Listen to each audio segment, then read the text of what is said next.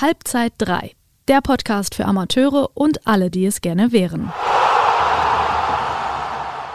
Gute und herzlich willkommen zur 26. Ausgabe des FUPA Podcasts Halbzeit 3, liebe Hörerinnen und Hörer. Meinen Namen kennt ihr mittlerweile, ich bin Benedikt Palm und mit mir geht's heute um den insgeheimen Traum von, glaube ich, ganz, ganz vielen Amateurfußballern und Amateurfußballerinnen. Und zwar irgendwie den Weg noch in den Profibereich zu schaffen. Ich bin mir fast sicher, dass bei einigen dieser innere Wunsch noch irgendwo schlummert oder zumindest lange geschlummert hat. Ich kann auf jeden Fall sagen, dass es bei mir so war. Und mein heutiger Gast, der steht kurz davor, diesen Traum nicht mehr nur zu träumen, sondern er bewegt sich mittlerweile im Dunstkreis des Profifußballs. Er ist nämlich seit kurzer Zeit Spieler bei der Eintracht aus Trier. Herzlich willkommen, Linus Wimmer. Hi. Ja, Linus, die Tinte ist trocken, die News sind raus, ich habe es gerade schon angesprochen. Du wirst ab der kommenden Rückrunde deine Fußballschuhe für die Eintracht aus Trier schnüren einem noch Oberligisten mit Regionalliga-Ambitionen. Und was viele vermutlich gar nicht wissen, du warst sogar schon mal kurz davor, Profi zu werden. Du hast nämlich in der Jugend des FSV Mainz 05 gekickt, aber dazu kommen wir gleich. Jetzt erstmal die Frage an dich. Wie fühlt sich denn der Schritt zur Eintracht an? Ja, es ist spannend. Äh, es ist natürlich jetzt ein, schon ein relativ großer Schritt, weil ich jetzt auch meine Heimatstadt Wiesbaden verlassen muss. Ich glaube aber, dass es eine gute Möglichkeit ist für mich, ähm, nochmal auf einem bisschen professionelleren Level zu spielen. Ich habe nebenbei mein Studium, was ich als sicheres Standbein habe.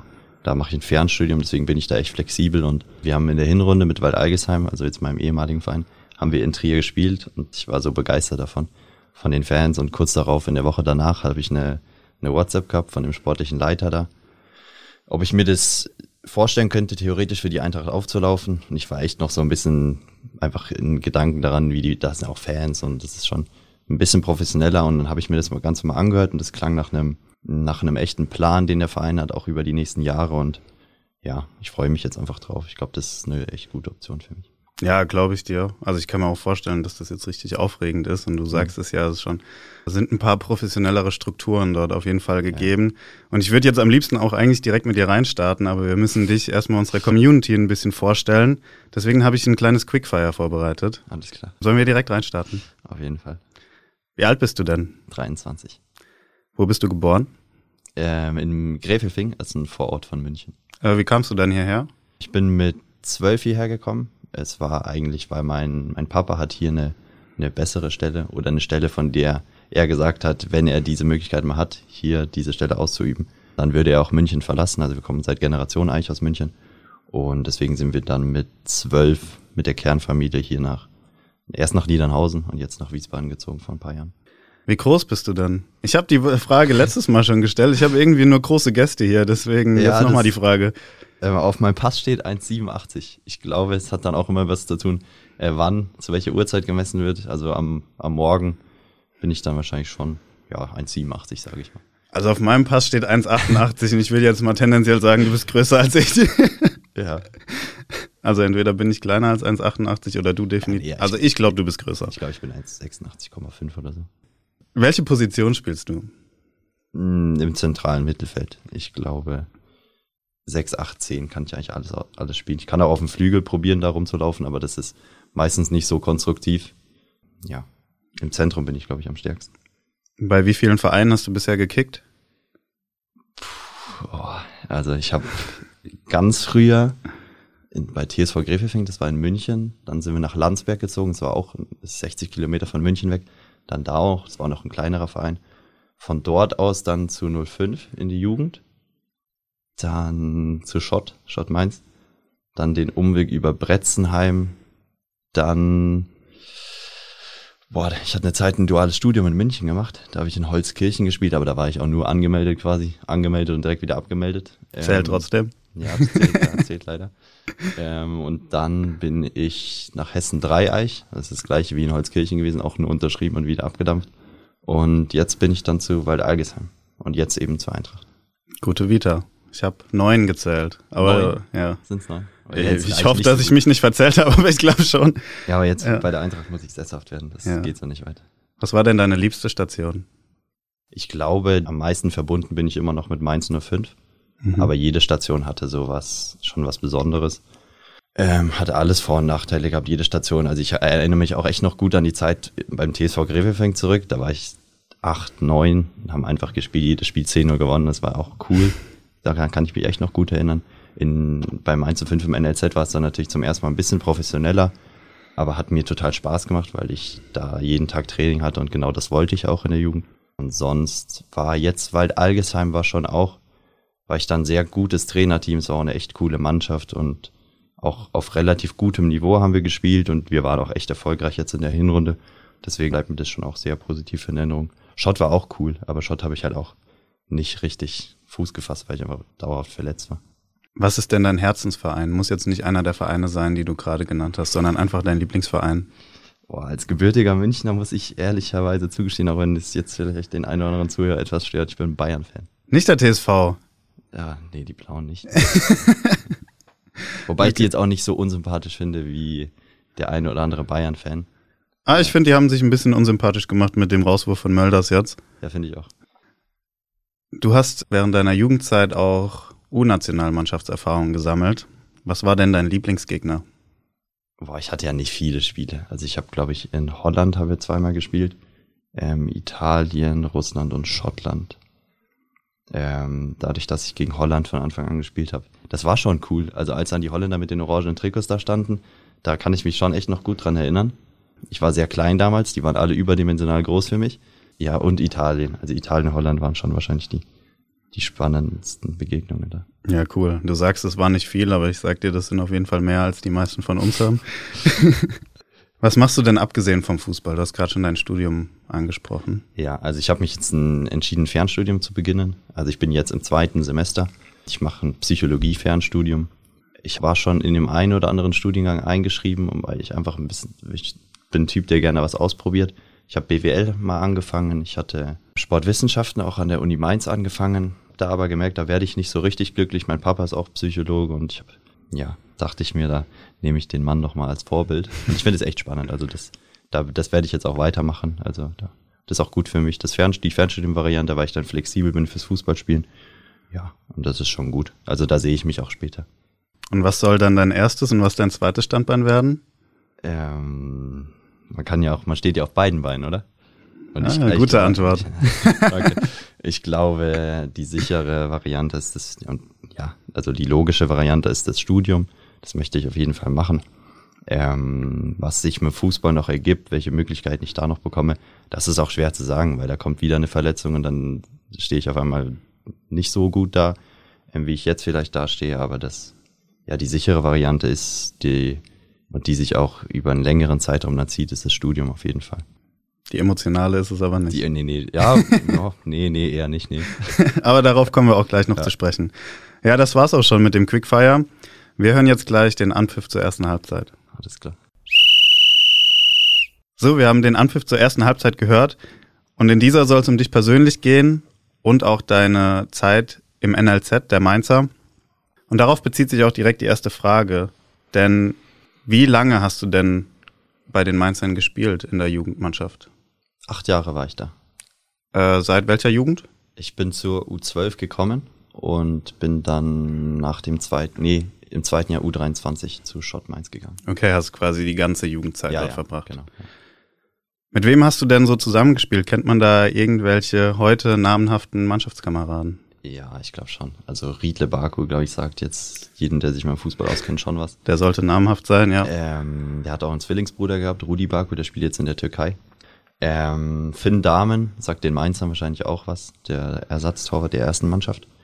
Ähm, und sonst haben's der eine oder andere schon auch in den Profifußball geschafft, aber sind jetzt eher bei Zweit- und Drittligisten oder Regionalligavereinen. Sagt wahrscheinlich niemand was. Ja, spricht ja grundsätzlich dann auch für einen starken Jahrgang, den ihr da hattet. Wir hatten echt einen guten Jahrgang, einen sehr guten Jahrgang, glaube ich.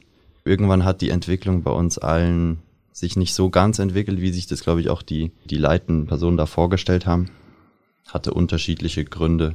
Aber an sich waren wir schon, jetzt sieht man ja auch mit den, mit den Leuten, die rauskommen sind, dass das schon ganz vernünftig war, glaube ich. Ja, genau. Einige kennt man ja auf jeden Fall. Und ich selbst, ich habe immer Fußball gespielt, aber nie auf so einem überdurchschnittlich hohen Niveau wie du jetzt.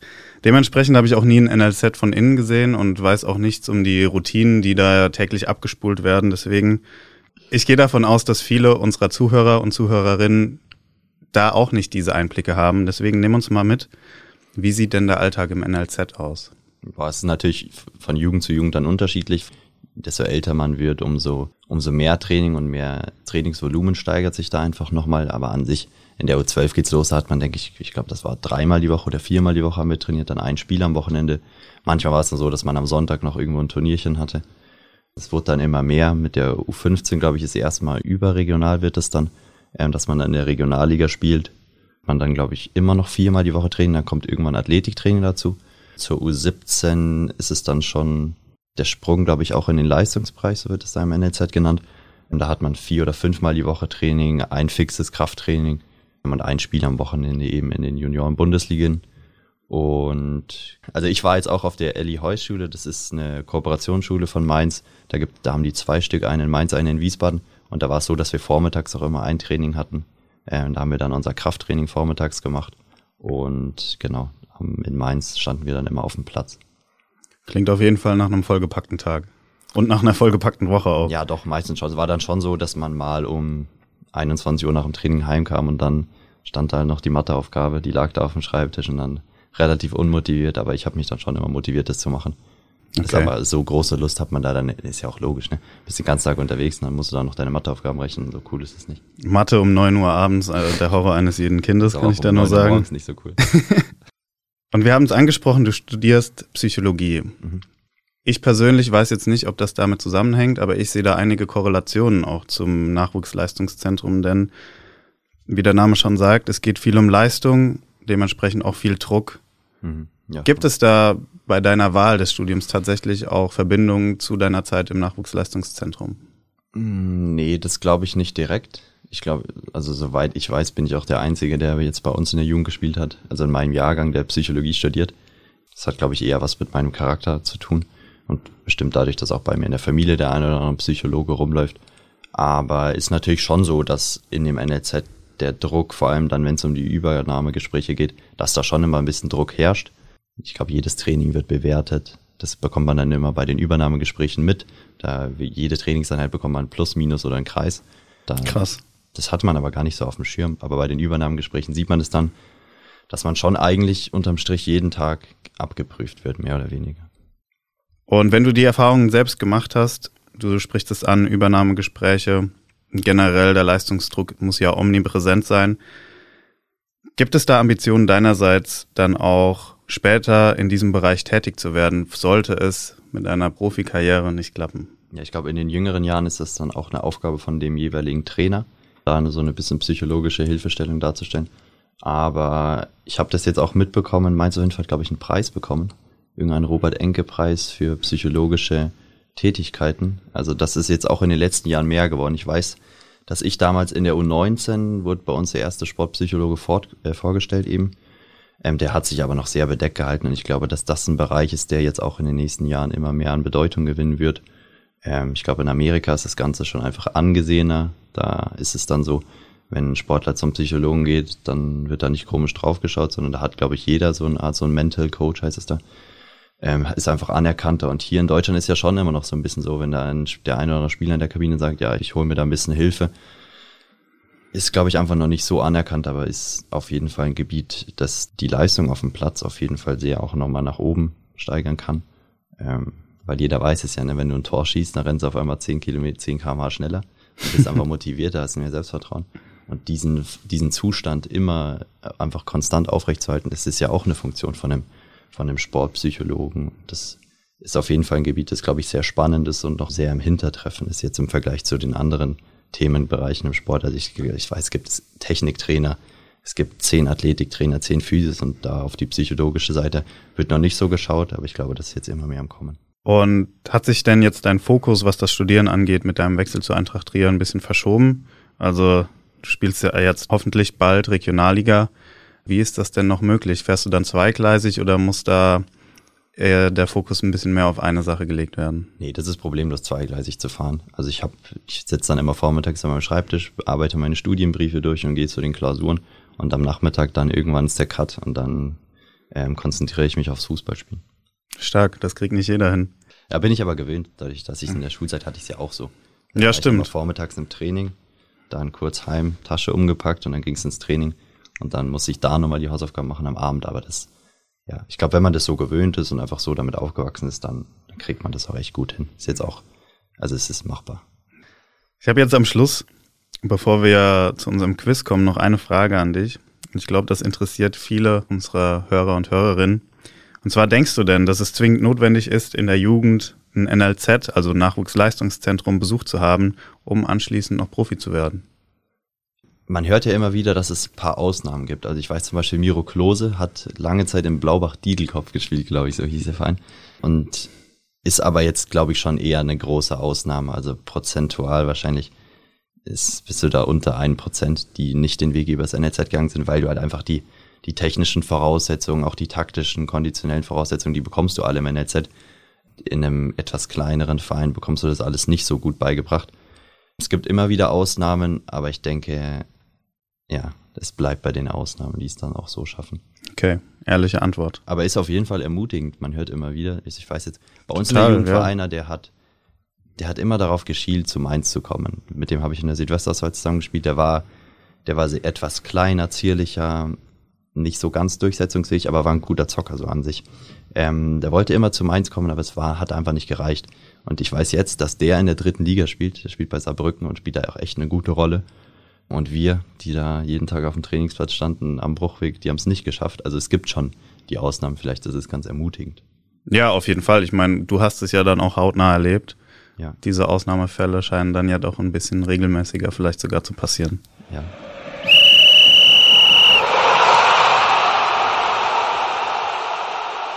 So, bevor jetzt gleich der Halbzeitpfiff ertönt, kommt es noch zu unserer Elfmeterszene, unserem ersten Quiz. Das sind entweder oder Fragen, elf Stück an der Zahl. Und ich würde sagen, wir beginnen direkt. Mhm. Lieber ein gut getimtes Tackling oder die perfekte Grätsche? Ähm, ein gut getimtes Tackle, glaube ich, ja. Oberster oder Spundekäs? Oberster. Was bleibt dir auch anderes übrig als Münchner? Stunde geht's grad. Das heißt Oberster. Schnittstellenpass oder präziser Diago? Ah, Schnittstellenpass. Das ist schon schön. So kommen wir zu deiner Frisur. Lockig oder glatt? Ähm, ich glaube glatt. aber ich finde lockig cool, aber ich glaube so bin ich auch, habe ich auch eine exklusive Meinung. Ja, aber gerade ist äh, auf jeden Fall ein bisschen, Grad sind ein glatt. paar Wellen am Start. Ja, kann ich nichts gegen machen. Tor erzielen oder ein Tor mit einer Grätsche auf der Linie verhindern? Ja, Tor erzielen, Tor erzielen. Habe ich auch noch nie. Also ich habe noch nie ein Tor, also Tor erzielt schon hin und wieder, verlaufe ich mich, aber auf der Linie, glaube ich, habe ich noch nie angekratzt. Vielleicht bei irgendeinem Hallenturnier mal in der U11, aber ja, nee. Das ist ein gutes Gefühl, ich kann dir das sagen als Innenverteidiger. Ja, FSV Mainz 05 oder Bayern München? Bayern München. Aber ich mag Mainz schon auch, ne? Also ist jetzt nicht so eine 100-0-Entscheidung. Ich finde Mainz schon sympathisch. Bayern München oder Eintracht Trier? Eintracht Trier. Ich glaube, das hört man gern. Ja. Freistoß oder Elfertor? Freistoß. Ich habe auch nicht so oft das Vertrauen bekommen, Elfer zu schießen, weil ich im Training immer daneben schieße. Freistoß. Doch, ich habe sogar ein Freistoßtor gemacht dieses Jahr. Freistoßtore sind doch deutlich seltener. Freistoßtore sind schöner, gell? Ja. Lieber bei Temperaturen über 25 Grad oder unter 5 Grad spielen? Ja, Über 25 Grad. Also das Winter, ich bin wirklich so ein richtiger Sommer, Sommerfußballer, gell? Also wenn es im Winter dann kalt wird, dann packe ich meine lange Unterhose aus und ach echt, also wenn die Füße da anfangen einzufrieren, das ist ganz schlimm. Also wirklich. Ich würde mich nicht beschweren, wenn eine Regel eingeführt wird, dass immer nur von November bis März gespielt wird. Ich bin da komplett bei dir. Das ist Wahnsinn im Winter. Fußballspiel am Mittag bei Tageslicht oder ein Flutlichtspiel? Flutlicht.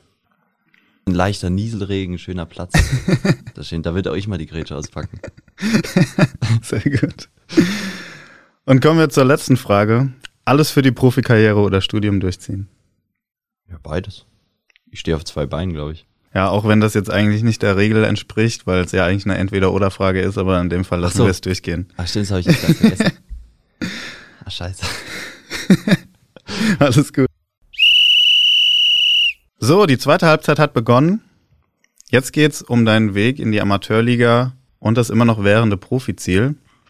Und ich würde sagen, wir starten direkt rein. Du hast ja im Anschluss an deine Spielzeit bei der U23 der Mainzer den Weg oder den Umweg, eher gesagt, durch die Amateurligen genommen. Erst zu Schott. Ich glaube, damals war das Oberliga. Ja, die sind da aus der Regionalliga abgestiegen. Die Genau. Und dann zu Pretzenheim. Wie kam das denn? Erzähl mal. Also erstmal Spielzeit bei der U23 ist auch relativ. Also bei mir ging es ja los in der U19, kam die Schambeinentzündung und die hatte ich dann erstes Jahr U19, dann ich hatte eben einen langfristigen Vertrag bei Mainz, äh, zwei Jahre U23 und dann war ich im ersten Jahr U9, nee, zweites Jahr U19 war ich komplett verletzt mit der Schambeinentzündung. Habe ich auch zweimal operieren lassen, beide Leisten waren relativ lediert. Dann erstes Jahr U23 war ich zwar im Kader, aber ich habe es geschafft, kein einziges Mal auf dem Trainingsplatz zu stehen. Also der Athletiktrainer wurde da mein bester Freund. Und dann zum zweiten Jahr U23 war es so, dass ich da gerade wieder fit geworden wäre. Aber das war am Ende von der Vorbereitung. Und da ist es dann schon, das ist schwierig. Also da dann nach den drei Jahren, wo ich überhaupt nicht gespielt habe, da dann in eine, in eine funktionierende Mannschaft zu kommen, die gerade aus der Vorbereitung kommt, das wäre schwierig geworden. Deswegen hat Sascha Med mich damals angerufen. Ähm, die sind aus der Regionalliga in die Oberliga abgestiegen. also der Trainer von der, Schott. Ja, genau, der Trainer von Schott. Ja, und der hat zu mir gesagt, Linus, komm doch zu mir. Bei mir hast du die Chance eben jetzt wieder direkt zu spielen. Ähm, und dann kannst du ja wieder höher gehen. Das habe ich dann auch, weil ich Sascha auch noch von der, von der Zeit beim NLZ kenne, der war mein U16-Trainer auch. Das klang für mich relativ vernünftig, also sehr vernünftig. Dann wieder die Spielzeit zusammen und dann wieder zu gucken, was sich dann ergibt. Aber leider hat, hat sich das Schambein dann nochmal zurückgemeldet. Und ich hatte dann relativ zügig mein erstes Spiel gemacht, glaube ich, und im Pokal auch mal gespielt bei Schott. Nur dann kam das Schambein wieder und dann war ich wieder ein Jahr raus. Also auch bei Schott habe ich nicht stattgefunden eigentlich. Dann habe ich mich im Sommer mit dem Sascha zusammengesetzt und da hatte ich drei, vier Jahre einfach kaum trainiert und gespielt. Und dann hat er zu mir gemeint, Linus, ist es nicht jetzt einfach mal vernünftiger, wenn du ähm, ganz runter gehst?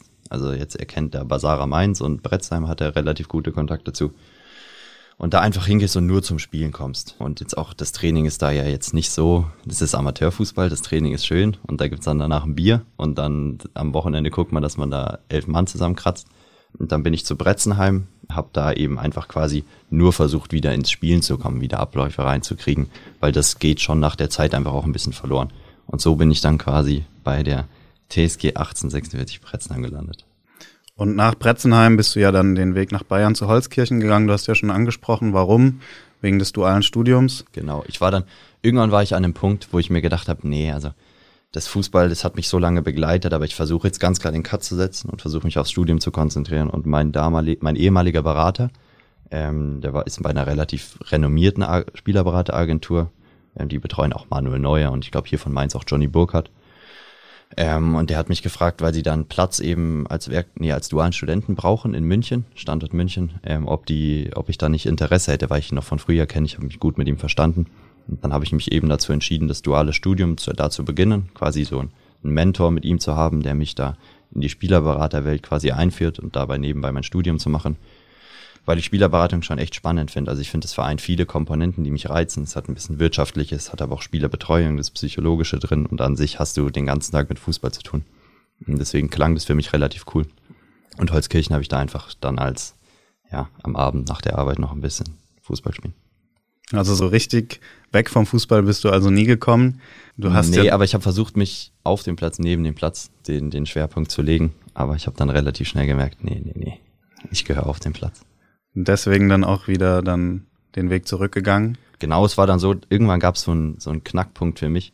Ich war da in der Agentur und die Spieler sind da hingekommen und haben sich massieren lassen, haben nach dem Wochenende geschaut, dass sie wieder fit werden, frische Beine bekommen, liegen da auf der Behandlungsliege und ich habe die Wäsche gewaschen für die, habe die Eiswürfel ready gemacht. Und ich stand dann da, habe die angeschaut und die haben drüber geredet, wie die gerade von einem Auswärtsspiel, glaube ich, in Magdeburg oder so gekommen sind. Und dann dachte ich mir, hä, eigentlich vor zwei, drei Jahren warst du doch auch da noch auf dem Trichter und jetzt bist du auf einmal hier und kümmerst dich um die. Dann dachte ich mir, nee, ich, ich hab, weil ich eben das Gefühl habe, ich habe nicht alles rausgeholt und ich bin jetzt mal wieder fit. Und wenn ich mal fit werde, dann möchte ich schon mein Potenzial einfach mal voll ausschöpfen eben und mich voll auf den, auf den Beruf und dann auf die Arbeit zu fokussieren. Ein duales Studium ist ja so, dass du das nebenbei kannst du nicht groß Fußball spielen, weil es einfach zu zeitintensiv ist. Und habe ich mir gesagt, ich möchte es jetzt nochmal eben neben dem, neben dem Fernstudium eben selbst nochmal ein bisschen ambitionierter probieren und auch mehr Zeit nochmal investieren. Ja, völlig verständlich, weil man ja auch weiß, wie deine Vergangenheit ist und welches mhm. Potenzial du ja offensichtlich hast und auch hattest. Und bist dann zurückgekommen, hast über Pretzenheim dann nochmal den Weg nach Hessen-Dreieich gesucht, in die Hessenliga. Das ist gleichzusetzen mit der Oberliga. Genau. Warum von Hessen-Dreieich dann der Gang nach Waldalgesheim? Mm, Auch also- Oberliga, muss man dazu sagen. Genau. Ich habe bei Bretzenheim dann gespielt und dann hatten wir ein Testspiel gegen Hessen Dreieich. Und da habe ich dem Trainer ganz ordentlich gefallen und da hat er mich gefragt, ob ich nicht zu ihm kommen will im Sommer. Und deswegen bin ich dann zu Hessen Dreieich. So, dann bin ich da angetanzt und zwei Tage später wurde der Trainer entlassen. Und das ist schon so, in dem Herrenbereich ist dann schon relativ wichtig, dass man, weil ich eine, auch eine Spielweise habe, die auch vom Trainer geschützt werden muss, dass man da einen Trainer hat, der voll hinter einem steht. Und dann kam dann ein neuer Trainer in eine gestandene Mannschaft, dass ich mir dann überlegt habe, vielleicht doch was anderes zu machen. Und ich kannte die, ich kenne das Trainerteam von Weil Algesheim schon relativ lange. Der, der Co-Trainer da war mein Trainer in der Schule. Und die haben mich eben mal angerufen und haben gesagt, Linus, also wenn du irgendwo irgendwann mal irgendwie vielleicht frei bist, dann kommst du zu uns. Und die, das habe ich dann, die Chance habe ich dann wieder ergriffen. Und es war auch echt eine gute Entscheidung. Also, weil Algesheim war wirklich eine super Sache für mich. Ja, ich meine, man sieht's ja auch, du hast dich jetzt ins Rampenlicht gespielt, eines sehr ambitionierten Vereins oder ins Schaufenster eher gesagt. Und der Wechsel jetzt zu, zur Eintracht, du hast es vorhin schon angesprochen, der lief relativ reibungslos ab. Hattest du eine Klausel in deinem Vertrag, die das ermöglicht hat? Sind da Transfersummen geflossen? Ähm, Kleingeld. Also ich hab- Handgeld. Leider nicht. Ähm, nee, mein, der Trainer bei Algesheim Aydin Ay, ähm, der hat selbst bei der Eintracht gespielt. Deswegen lief der Wechsel da echt sehr reibungslos. Und Aydin hat mir den, den Schritt auch nahegelegt, weil er schon meint, dass ich mich da nochmal weiterentwickeln kann eben. Und ach so, ich hatte nur ein halbes Jahr Vertrag auch, ähm, jetzt nur bis den Winter. Und deswegen war das da auch kein Problem, da jetzt eben den, den Ja, Wechsel okay. dann zu vollziehen. Ja, okay, das erklärt natürlich einiges. Ja. Wie sieht's denn jetzt um die Vertragsmodalitäten bei der Eintracht aus? Ähm, Wie lange läuft der denn? Der läuft eineinhalb Jahre. Und was ist, wenn ein Drittligist anklopft? Ja, da findet sich immer eine Lösung. Aber ich gucke eher nicht auf morgen, sondern gucke eher auf heute. Deswegen, wenn es sich dann so ergeben sollte, dann würde sich auf jeden Fall eine Lösung finden. Aber ich glaube, ich habe jetzt erstmal andere Schritte zu gehen. Also jetzt in der Regionalliga Fuß zu fassen, ein bis zwei Jahre. Ja, und was dann noch passiert, das wird man dann sehen. Weil ich ja auch, wie du weißt, mit meiner Gesundheit da manchmal ein bisschen Probleme hatte. Und deswegen bin ich da jetzt einfach gerade ähm, sehr zufrieden, dass das jetzt mal stabil ist. Bedeutet jetzt erstmal ankommen. Genau, auf jeden Fall. Und wir haben es jetzt schon öfter gesagt, die Eintracht ist Regionalliga-Anwärter. Wenn sie es schaffen oder wenn ihr es schafft, in die Regionalliga aufzusteigen, wie sind denn so die Kräfteverhältnisse dann in der Regionalliga? Wo ordnet man die Eintracht ein und sieht sie sich dann selbst als Profiteam an, also dementsprechend auch Profigehälter oder ist der Schritt dann noch zu weit weg? Hm, Also ich glaube, wenn man neu in eine Liga kommt, dann hat man jetzt nicht die Ansprüche, da oben direkt mitzuspielen. Aber der Plan von der Eintracht, ist auch ein Grund, warum ich da hingehen wollte, weil sie schon eben einen klaren Plan haben und eine klare Zielformulierung für die nächsten fünf Jahre. Es ist jetzt bestimmt nicht so, dass man nächstes Jahr den Aufstieg in die dritte Liga anpeilt, aber der Abstieg sollte schon auch vermieden werden. Okay, aber du persönlich, du hast das Ziel des Profifußballs, also du sagst es, Nee, dritte ich Liga mache- vielleicht ich, noch vor Augen? Ich mache das gar nicht so von der Liga abhängig. Mir Okay. geht's einfach, mir geht's eher darum, wenn ich mal mit 60 in meinem Klappstuhl sitze und dann selbst Fußball schaue und dann schaue ich da die Bundesliga an und dann denke ich mir, ähm, warum ich da nicht gespielt habe. Ähm, Dann geht's mir einfach darum, dass ich wissen will, wie, wie mein Potenzial aussieht, wenn ich mal gesund bin, wenn ich mal mehrere Saisons einfach Rhythmus habe. Das, das ist das, worum es mir geht. Das mache ich jetzt nicht von der Liga abhängig, aber ich möchte einfach das Gefühl haben, ich spiele gerade das, was ich kann. Ähm, und weil ich da eben glaube, dass ich da einfach noch lange nicht an dem Punkt bin, wo ich sein könnte, das ist jetzt das, was ich in den nächsten Jahren erreichen will. Okay, und um das zu erreichen, wie sieht denn da aktuell dein Training aus? Hast du spezielle Einheiten oder versuchst du jetzt erstmal über normale Trainingseinheiten wieder reinzukommen? Also gerade haben wir eh Winterpause. Jetzt Das stimmt. äh, ich glaube, wir fangen am ja, Mitte Januar geht's bei uns zum Training wieder los. Ich versuche mich natürlich fit zu halten. Das Traurige ist, ich habe, glaube ich, in den letzten vier, fünf Jahren mehr Einheiten irgendwo alleine gemacht, weil ich einfach was aufholen muss, statt mit der Mannschaft zu trainieren. Das klingt ein bisschen traurig, aber soll auch das verdeutlichen, dass ich schon, schon ambitioniert bin und auch einfach weiß, dass ich die letzten vier, fünf Jahre viel verpasst habe und dass ich das eben nachholen muss. Deswegen wird sich da dann auch mal vormittags hier der Fußballschuh gebunden und dann hier auf so eine städtische Sportanlage marschiert und da geguckt, dass man vielleicht ein bisschen Koordinationsleiter macht, ein bisschen Ausdauer, Schnellkrafttraining. Weil ich da einfach spüre, mir fehlt noch viel.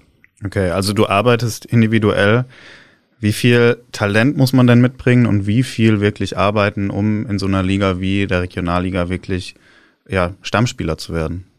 Natürlich, jeder, jeder Spieler, der in der Regionalliga spielt, hat ein gewisses Talent.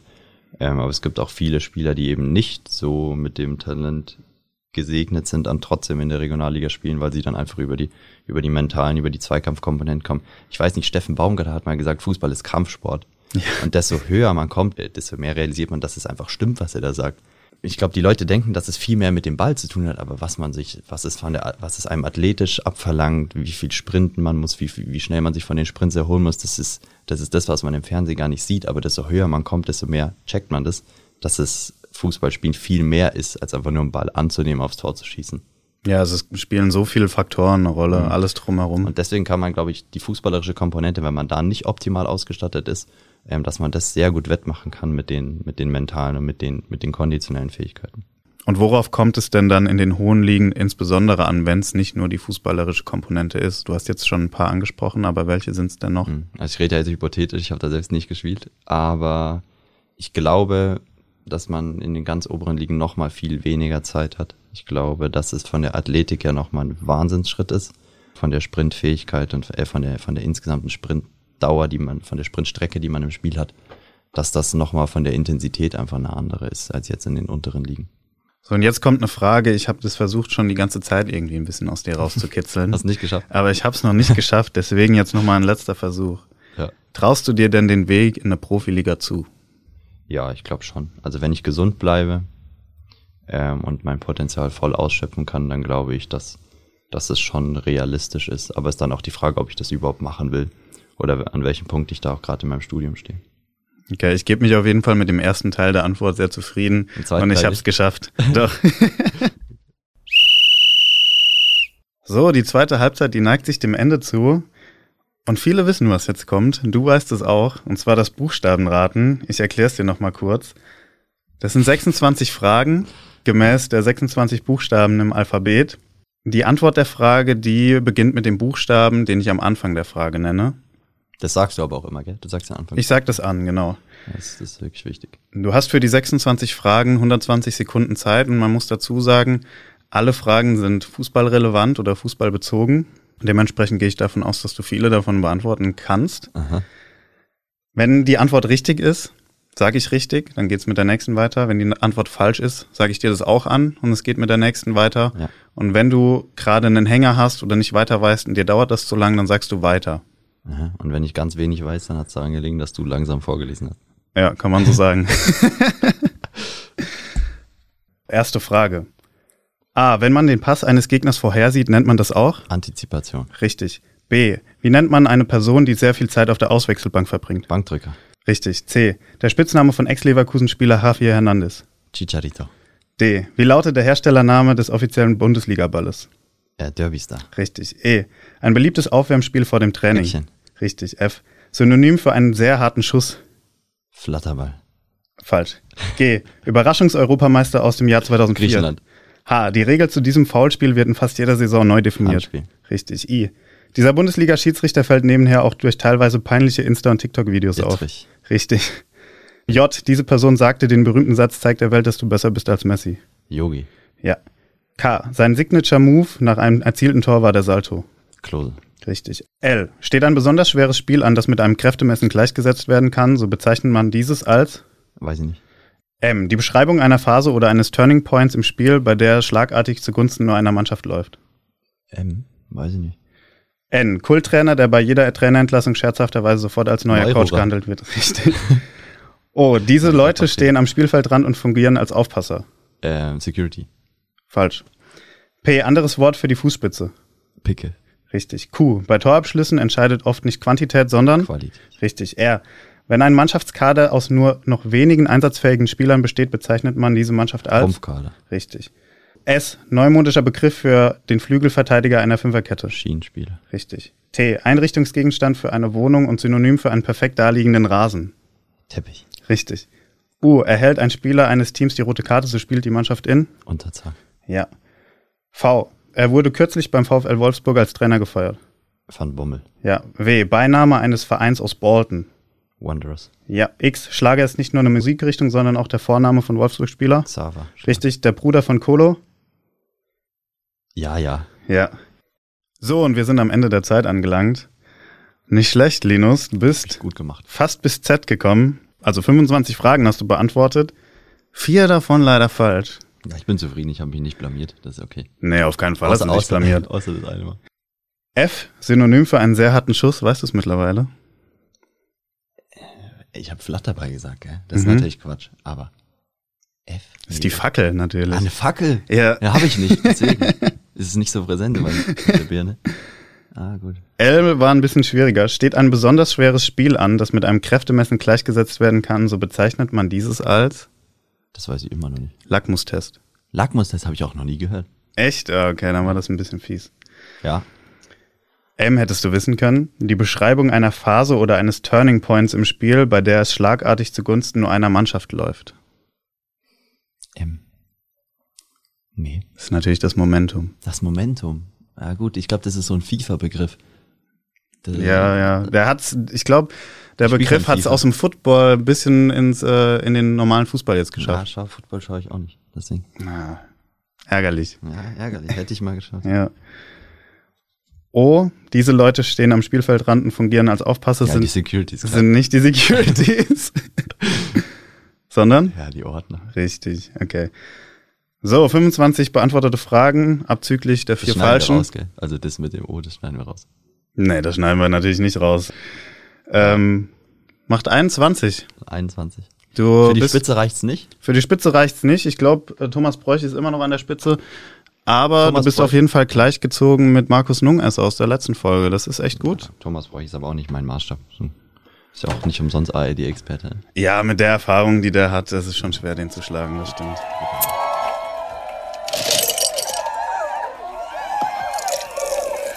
So, kommen wir zur dritten Halbzeit. Ich muss ja sagen, oder ich muss gestehen, dass es eigentlich meine liebste Halbzeit ist. Das hätte ich dir auch zugetraut. Ja, siehst du mal, ne? Ich bin ein offenes Buch. Du hast in deiner aktiven Zeit ja jetzt schon bestimmt einige Einstände, Kabinenfeste oder auch Saisonabschlüsse gefeiert. Das mache ich gut, ich drücke mich da immer gut. Also wirklich. Ich glaube, ich kann mich echt nur an, an einen Einstand, nee, an zwei Einstände erinnern. Aber das ist auch echt immer eine unangenehme Geschichte. Also das mag ich gar nicht. Da, das, da bammelt's mir jetzt schon wieder, wenn es bei Eintracht losgeht. Musst du singen? Ich hoffe nicht. Also das, das will auch keiner hören. Also. Äh, kannst du dich an den Einstand von Alfonso Davis erinnern, der da, ich glaube, Celine Ja, Weltklasse. getrellert hat? Ja. Ja. das, Das erwarte ich von dir. boah. Bei welchem Verein ist dir denn sowas am meisten in Erinnerung geblieben? Ich meine, du hast ja jetzt schon Einstände hinter dir. Ich glaube, wir mussten bei der U23 bei Mainz irgendwas machen. Also erinnere ich mich, da glaube ich, wurde auch gesungen. Aber da, da konnte man sich auch gut verstecken, weil wir waren halt viele oder vier oder fünf, die aus der Jugend rausgekommen sind. Und da konnte ich mich dann ganz gut im, im, im Hinterhalt quasi beim Singen, weil ich kann wirklich überhaupt nicht singen. Also da, immer wenn bei uns irgendwie in der Familie irgendwie nicht so gerade irgendwie nicht so gute Stimmung ist, heißt Linus, sing mal kurz. Dann ist die Stimmung wieder ordentlich, weil, also Mhm. das ist echt, das, ich verstehe das auch gar nicht. Ich war früher mal im Chor. Das ist Ja, es gibt einen Grund, warum du wahrscheinlich nicht mehr im Chor bist, ne? Haben mich rausgeworfen. Haben, haben gesagt, ja, Linus hier, 12 Uhr und eigentlich dran. Nee, ich Ja, sehr schön. glaube, der Stimmbruch war es irgendwann. Das äh, würde ich jetzt auch sagen. Und äh, warst du schon mal auf einer Abschlussfahrt? Ähm, nee, nee, Nee, wirklich nicht? wirklich nicht, nee. Ist aber auch echt nicht so meine Sache. Also leider wirklich nicht. Ich find's cool und so. Ich, kann- ich stelle mir jetzt auch echt cool vor, da mit der ganzen Mannschaft irgendwie nach einer erfolgreichen so nach Mallorca. Aber ich, nee, ich bin nicht so aufgewachsen damit, Alkohol zu trinken und ich mache das Ja, auch gut. nicht. Also kannst du, kann ich echt an einer Hand abzählen, wann ich Alkohol getrunken habe. Also das ist. Ist auf jeden Fall auch vorbildlich. Also was Ja, anderes kann man da nicht ich sag, sagen. Ich sage auch nichts. Also ich sage Ja. auch, ich finde es auch völlig normal, dass man Alkohol trinkt, aber ich bin da einfach, keine Ahnung, nicht damit aufgewachsen. Ich brauche es einfach nicht. Aber Mallorca hättest du echt mal mitmachen müssen. Ich muss sagen, ich war einmal im ba äh, auf dem Ballermann Ja. äh, mit meiner ehemaligen Mannschaft, im Erwachsenenbereich natürlich. Und da passieren schon kuriose Sachen. ja ich glaube, im Sommer wird es auch das erste Mal soweit sein. Ich glaube, wenn wir aufsteigen sollten mit der Eintracht, dann geht's, glaube ich, schon irgendwo hin. Okay, ich kann dir nur sagen, Schick ich dir dann ein paar Bilder? schick mal ein paar Bilder, genau, die posten wir dann natürlich auch auf Insta. Ja, ich glaube, besser nicht. Ich glaub, besser nicht. Aber pass auf dein Handy auf, kann ich dir nur sagen. Pass auf deine Sachen auf. Ich kann dir nämlich eine Story erzählen. Ein Mannschaftskollege von, von uns, der hat sein Handy damals auf dem Zimmer gelassen, äh, war sehr vorausschauend, hat klar. im Bierkönig ein neues Handy gefunden, hat sich, mitgenommen? hat sich gefreut, wie ein Schnitzel. Natürlich hat er es mitgenommen. Der Typ hatte wahrscheinlich drei Promille oder so, hat da gar nicht mehr drüber nachgedacht. Äh, wie der Ballermann aber so ist, Ja. Wurde ihm das Handy, das er gefunden hat, nachts wieder in der Gasse abgezogen. Am Ende war es ein Nullsummenspiel. aber ich kann dir nur sagen, pass auf deine Sachen auf. Ja, ja, okay, danke für den Tipp schon mal. So, liebe Hörerinnen und Hörer, wir sind am Ende unserer heutigen Folge angekommen. Danke dir, Linus, auf jeden Fall schon mal, dass du so offen über Persönliches, wie deine Zeit im NLZ oder deine Verletzungshistorie geredet, aber uns halt auch Einblicke über deine Pläne abseits des Platzes gewährt hast. Was ich allerdings viel wichtiger finde, ist, dass du gezeigt hast und gleichzeitig auch das beste Beispiel dafür bist, dass Rückschläge im NLZ oder generell im Fußball nicht immer das Ende der Karriere oder in dem Fall auch der Profikarriere darstellen müssen. Und auch wenn man es in der Jugendzeit nicht ins NLZ geschafft hat oder im aktiven Bereich noch immer in der Amateurliga spielt, heißt das nicht, und du hast ja Beispiele genannt, dass man es nicht mehr in den Profibereich schaffen kann oder wenigstens in den Dunstkreis des Profibereichs. Und ich glaube, du hast da heute wirklich einigen Mut machen können. Danke dir dafür. Danke. Ich hoffe, ich hoffe, dass es geklappt hat. Ja, da bin ich mir sicher. Mach's gut. Dankeschön. Danke für die Einladung und allen Zuhörern ein gutes neues Jahr. Das war die heutige Ausgabe von Halbzeit 3. In diesem Podcast sprechen wir über Themen, die den Amateurfußball in Wiesbaden, Rheinhessen, Nahe und Darmstadt bewegen. Ihr wollt keine News mehr verpassen? Dann schaut auf fupa.net vorbei und sichert euch jetzt die kostenlose Fupa-App.